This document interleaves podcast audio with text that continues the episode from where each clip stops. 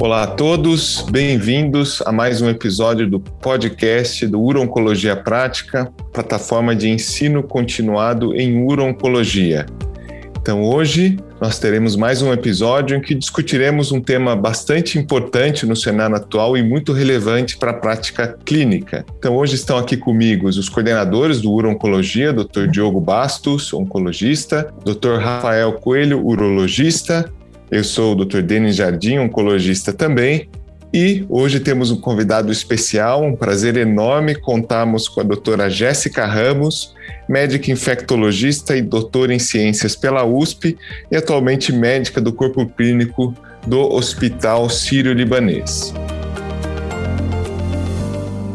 Primeiro tema e o nosso foco da discussão hoje vai ser o cenário atual da infecção pelo Covid-19 e as implicações da infecção nos procedimentos cirúrgicos, que é uma dúvida prática bastante frequente. A gente sabe que essa é uma situação em que muitas das recomendações têm mudado rapidamente, porque é um cenário novo da pandemia. Então é importante sempre lembrar que a gente está realizando essa gravação agora no mês de julho de 2021, e talvez algumas das recomendações e das sugestões que a gente discuta hoje, elas possam se alterar com o tempo. Então, para a gente iniciar o nosso bate-papo, a nossa conversa, eu queria dar boas-vindas à Jéssica e também já passar para ela ali o início do tema, que, enfim, uma primeira pergunta, um primeiro tópico, existe muita dúvida nos pacientes, que já é, um, infelizmente, um bom número hoje, que tem a infecção pelo Covid-19, como que seria hoje a recomendação em termos de tempo de espera para se realizar um procedimento cirúrgico? Existe algum tempo, claro, dependendo da infecção, da gravidade da infecção, né? Obrigada, Denis e demais colegas. Parabéns pela iniciativa. Agradeço o honroso convite. E a gente achei perfeita a sua colocação, né? Que nossa nosso bate-papo ocorre nesse momento, porque o ganho de conhecimento sobre a infecção pelo Covid-19 e suas implicações é, é, crescente, então a gente precisa mesmo se atualizar e talvez o que nós conversamos hoje possa não ter um valor daqui a um ano, mas no momento que se sabe é que os pacientes têm um espectro diferente de manifestações, que vão desde quadros muito leves, pouco sintomáticos, até a infecção grave, e isso sim tem que ser individualizado para o melhor manejo, para a melhor decisão junto com a equipe cirúrgica, cirúrgica, a equipe clínica, do momento de fazer um tratamento e de fazer uma cirurgia. Para cirurgias eletivas, a gente tem, tende a ser mais conservadora, esperar um período maior, mas para cirurgias oncológicas, que a gente chama tempo dependentes, né, a gente tende a balançar risco-benefícios, a fazer esse balanço, e o que, que a gente considera importante?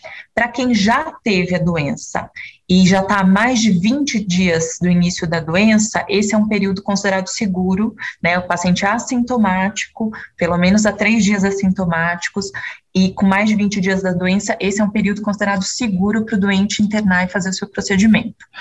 A, a rotina né, de internação, de se fazer teste ou não se fazer teste, isso não tem muita definição na literatura e acaba sendo uma opção de cada hospital. Então, cada serviço de saúde se reúne com seu corpo clínico, a sua comissão de controle e, e pesa é, as, os testes que serão feitos, essa, esse screening. Né? Vou dar um exemplo nosso aqui. Então, pacientes que vão agendar uma cirurgia devem fazer um PCR, um SWAB 48 horas da antes da admissão, independente deles terem tido Covid ou não. É necessário fazer esse screening.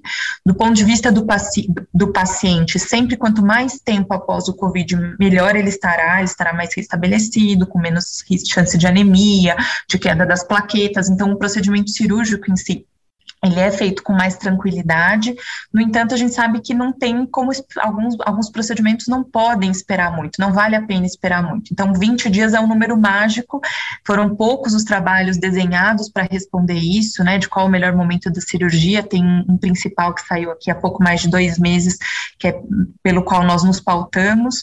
Agora, eu acho que nada, né, dessas recomendações é, faz com que a gente perca nesse, é, prescinda a necessidade de, um de uma boa avaliação, um bate-papo com o seu médico, né? Então a pessoa tem que decidir em conjunto, acho que são tipos diferentes de tumores e, e tempos diferentes de espera. 20 dias é um número cabalístico. Oi, Jéssica, aqui é o Diogo falando, então obrigado aí pela sua participação. Uma dúvida prática, a gente vê que alguns pacientes têm elevação de dímero D de forma significativa e eventualmente recebem anticoagulação, é, enfim, profilática ou plena. É, existe algum dado de aguardar o dímero reduzir para que o, o, risco cirúrgico seja menor? É, ou muda a profilaxia antitrombótica posterior? Existe algum dado de aumento de risco de evento trombótico pós-Covid ou o risco seria mais é, respiratório, pulmonar mesmo? Obrigada pela pergunta, Diogo. Tem um viés seu aí de hematologista, raiz também, né? Mas é, a gente sabe sim que o Covid, muito, de forma muito semelhante a outros vírus, aumenta o risco de evento trombótico, tanto tromboses venosas quanto tromboses arteriais, de forma menos frequente, claro, mas é, é uma preocupação sim que existe. E isso foi visto em várias séries no mundo todo, incidências de 20 a 50% de evento tromboembólico em paciente internado, hospitalizado, né? na, na rotina prática, né, de ambulatório, a gente tem feito, sim, dosagem desses marcadores, fibrinogênio e dedímero, para tentar individualizar um pouco esse risco, porque são múltiplos, né, então aqui, mesmo se a gente não pensar no paciente oncológico, a gente tem pacientes já com predisposição, com trombofilias, com uso de hormônio, com peso, com tabagismo, arteriopatas, então isso é levado em conta, e de forma prática, o que a gente tem feito, isso discutindo com vários colegas hematologistas também, da, da área de coagulação, é enquanto não tem uma normalização desses marcadores, a gente mantém sim anticoagulação profilática. A, a anticoagulação plena terapêutica ela é feita no ambiente hospitalar somente, em casos moderados a graves. Ainda esperamos alguns ensaios prospectivos que respondam, né, se a gente tem que anticoagular todo mundo ou não, tem dados conflitantes, mas a profilaxia para evento tromboembólico não tem a menor dúvida. Então, é diferente né, da, da rotina é, anterior à pandemia, que a gente individualizava o tipo de cirurgia, o tamanho, o quão esse paciente ficava acamado, os outros fatores de risco para para a TEV, nesse momento é recomendado profilaxia para todo mundo, pode ser jovem, isto, está tá deambulando, se tem marcador como dedímero elevado, a gente deve sim manter uma profilaxia. E aí vai depender do, das características do paciente, se vai ser noxaparina, se vai ser parina de baixo, é, heparina não fracionada, se vai ser alguma, um, um, anticoagulante oral, depende da função renal, então aí é, é precisa ser visto caso a caso. Queria aproveitar agora, fazer até uma pergunta, passar a bola um pouco para o Rafael, Uh, o Rafael tem um grande volume cirúrgico, provavelmente já deve ter alguma experiência em ter operado pacientes pós-Covid. Se na prática notou alguma diferença, obviamente pacientes, imagino que estariam já recuperados fora da fase aguda, notou alguma diferença, Rafael, na evolução desses pacientes, alguma diferença ali no ato operatório?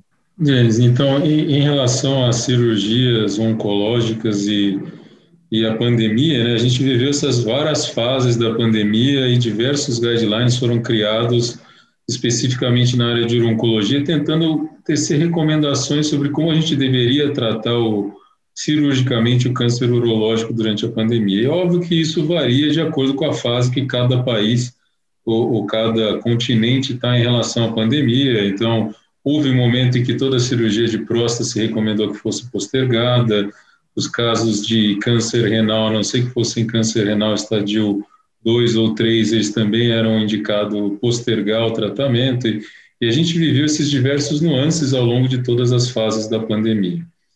E aí também surgiram artigos mostrando uma altíssima taxa de complicação quando os pacientes eram operados na vigência de uma infecção por Covid, seja ela sintomática ou assintomática.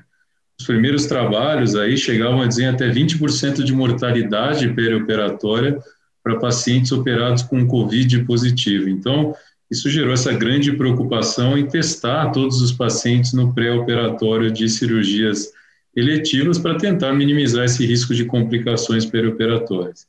E aí a gente passa a viver diversas situações. Então, é, acontece com frequência de um paciente completamente assintomático ser testado na semana pré-operatória, aí a gente vai discutir, cada hospital tem o seu protocolo. Então, tem hospital que exige um teste dentro de uma semana da cirurgia, outros dentro de 48 horas. Acho que a gente podia até discutir como são feitos esses guidelines e baseado em que literatura, porque é realmente extremamente variável a recomendação de um hospital para o outro.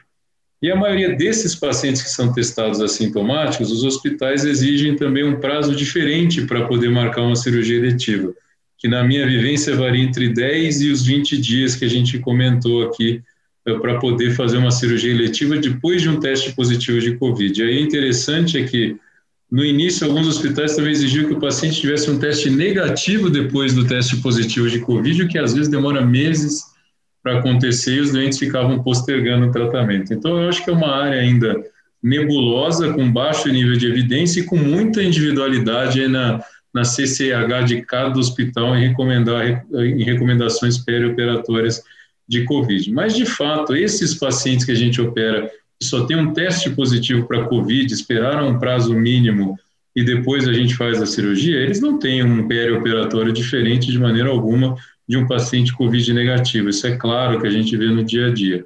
Mas pacientes que tiveram COVID clínico, né, com, com repercussão pulmonar, esses pacientes às vezes demoram bastante para voltar ao quadro basal e para realmente poder fazer uma cirurgia eletiva. Então, esses casos a gente acaba tendo que postergar a cirurgia por questões clínicas mesmo, de, de, é, de sequelas respiratórias e não simplesmente por um prazo mínimo demandado pela CCH. Então, esses pacientes, sim, a gente nota que o perioperatório às vezes é mais difícil e a gente tem que postergar para ter uma, uma recuperação plena para uma cirurgia eletiva. Mas eu acho que a gente podia discutir com a Jéssica como são feitas essas recomendações, porque, honestamente, o tempo para fazer o COVID antes da cirurgia é muito variável de um hospital para o outro, uh, e o tempo que a gente precisa esperar depois desse teste positivo para fazer uma cirurgia eletiva também é muito variável de um hospital para o outro. Então, qual hospital a gente acredita? Existe alguma literatura para a gente embasar essa recomendação? Acho excelente a, a sua colocação, viu, Rafael? É, eu acho que tem, a gente tem dois aspectos aí, né? Eu, como infectologista clínica, eu também sempre olho o lado do meu paciente, né? Então, a gente avalia aquele caso, aquela tomografia, como que ele está no momento e o quão é, necessária é o, necessário o procedimento. No caso da Comissão de Controle de Infecção, o que eu converso com as colegas que trabalham nesse setor, o, o olhar é duplo, né? Eles têm um olhar para os colaboradores, então tem uma questão de medicina do trabalho, de risco de transmissão de infecção para os colaboradores, funcionários do hospital como um todo, desde a equipe de limpeza, a equipe de centro cirúrgico, enfermagem, eles têm um olhar para o risco dos outros pacientes que estão internados naquele mesmo momento, então eu vejo que é uma conduta muito mais conservadora e que peca muito mais por excesso para não existir transmissão dentro do hospital do que uma conduta pautada por evidência. E essa evidência que foi sendo construída, ainda vem sendo construída, porque como mudam as variantes, a gente começa a ficar na dúvida se o que foi determinado para um caso é válido para o outro, né?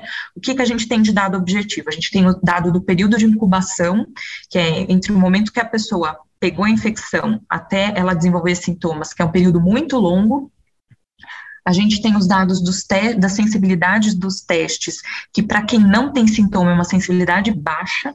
Então, esse é o grande problema, né? O quão você pode confiar num teste se que tem sensibilidade baixa e a probabilidade pré-teste, né? Então, uma coisa é um paciente que está em isolamento, porque isso faz toda a diferença. Estou em isolamento há 14 dias antes da minha internação, faço um teste 48 horas antes, um teste molecular, super sensível que pega o material genético, isso é um, é uma, é um cenário, versus estou na vida, estou saindo pouco, mas estou num ambiente de alta transmissibilidade, como é o cenário do Brasil hoje, a gente não tem uma epidemia sob controle, a gente tem uma melhora, sem dúvida nenhuma, da, das taxas de ocupação hospitalar, são pessoas mais jovens que estão adoecendo, que vão menos, demandam menos UTI, então o número de óbitos cai, sem dúvida nenhuma, isso é, isso é um dado muito positivo.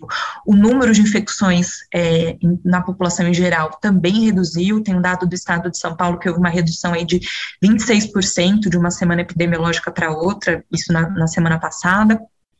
No entanto, reduziu de 40 mil para 30 mil casos novos, então ainda é um número absurdamente alto, né? Quando a gente pensa que você fala na Austrália, se eles tiveram um caso, eles fecham Sydney por 14 dias, né? Então, a gente está tá aqui com uma pandemia descontrolada, então, uma probabilidade pré-teste mais alta, e aí acontecem esses casos de pacientes completamente assintomáticos testarem positivos, porque realmente o vírus está circulando numa quantidade maior, num volume maior, e então a, a, CCH ela lida com esses dados. Eu tenho um período de incubação que é muito amplo, de 2 a 14 dias. Eu estou num cenário epidemiológico de muitas infecções acontecendo na, na, comunidade, e aí a gente não consegue ter certeza de cada paciente que regime de isolamento ele está antes da internação, apesar de eu ter certeza que a, a orientação de todos é fique isolado, você vai internar, você vai fazer uma químio, você vai fazer uma cirurgia, fique com o menor contato possível, a gente sabe que isso varia muito. Eu agradeço agradeço não ter que fazer CCH, porque eu acho que seria, para mim, muito maçante. Eu estou diante de um paciente que, clinicamente, eu estou com uma paciente nesse momento aqui internada, que tem uma, uma leucemia aguda, está fazendo um transplante de medula, em que ela tem um quadro de pneumonia bacteriana mas por norma da CCH ela tem que fazer um PCR para ela ficar numa área limpa. Então, assim, é, é, é muito causa muito desconforto realmente. Você tem uma hipótese, seu paciente está bem e você tem que seguir essas regras que variam tanto.